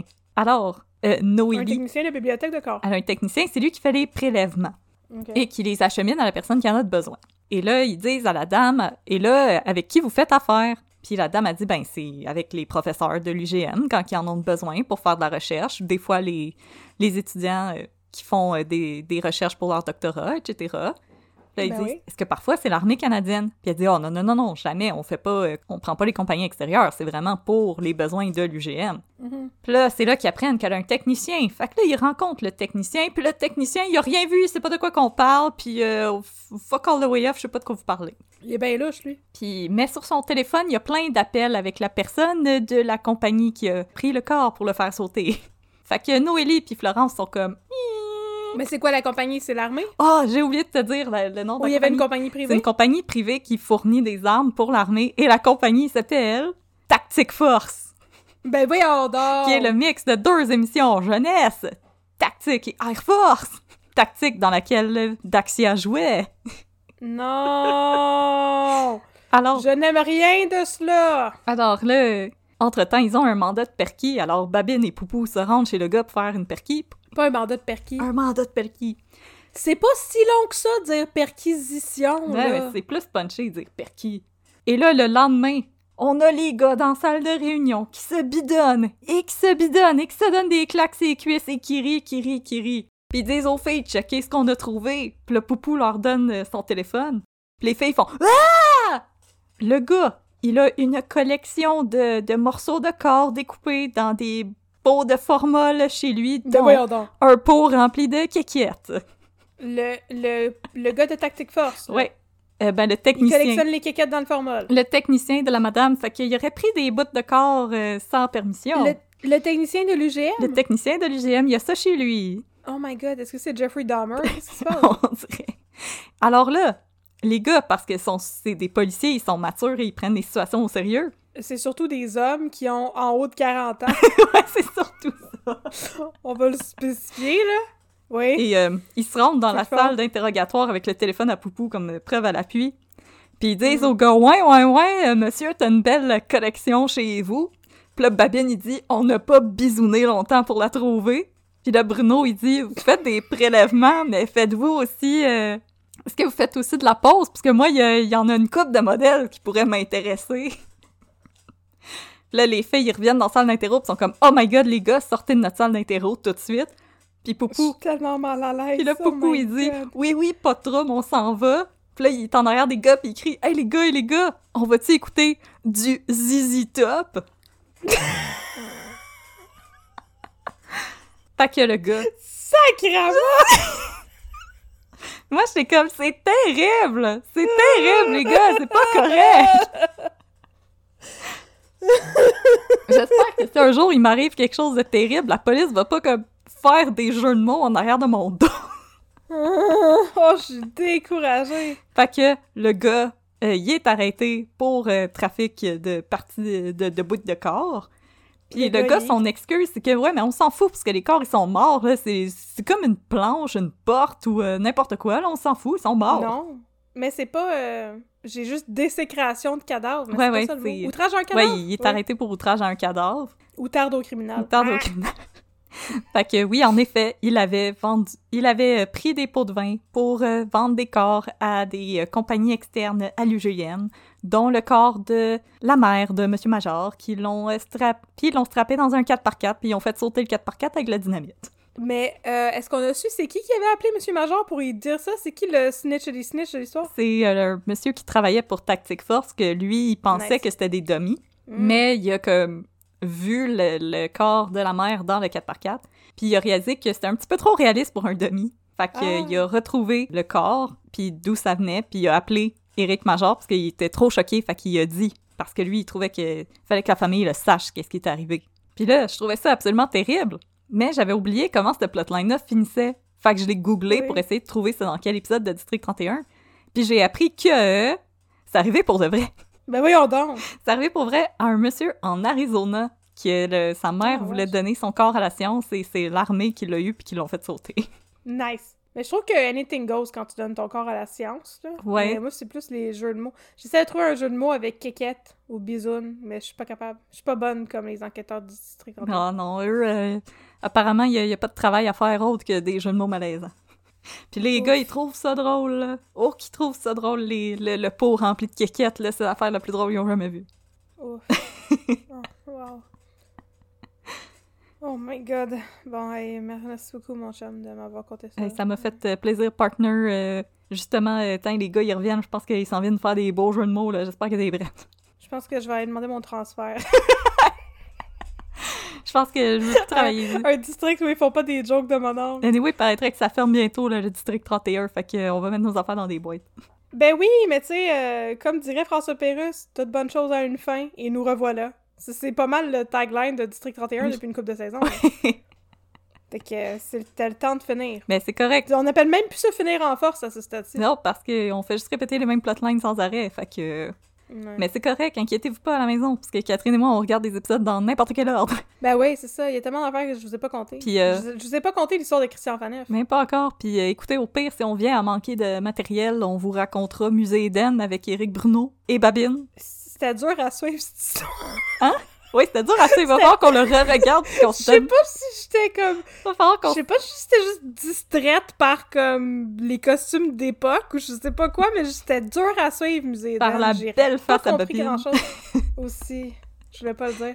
Mais j'ai pas compris grand chose de la finale.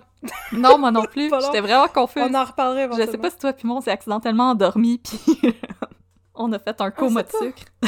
C'est très possible. Je dormais beaucoup à cette époque-là de ma vie. Fut un temps où je dormais. Fut un temps où je faisais des siestes. Wow. En tout cas, merci, merci mon chum. Je vais aller me faire transférer dans, au 25, qui est le seul autre poste dont il parle dans, dans le district 31.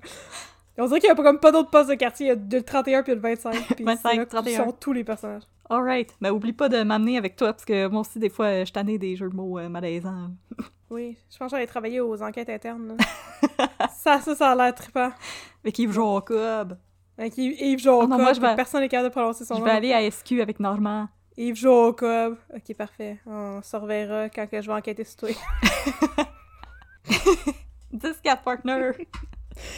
14 mon chum.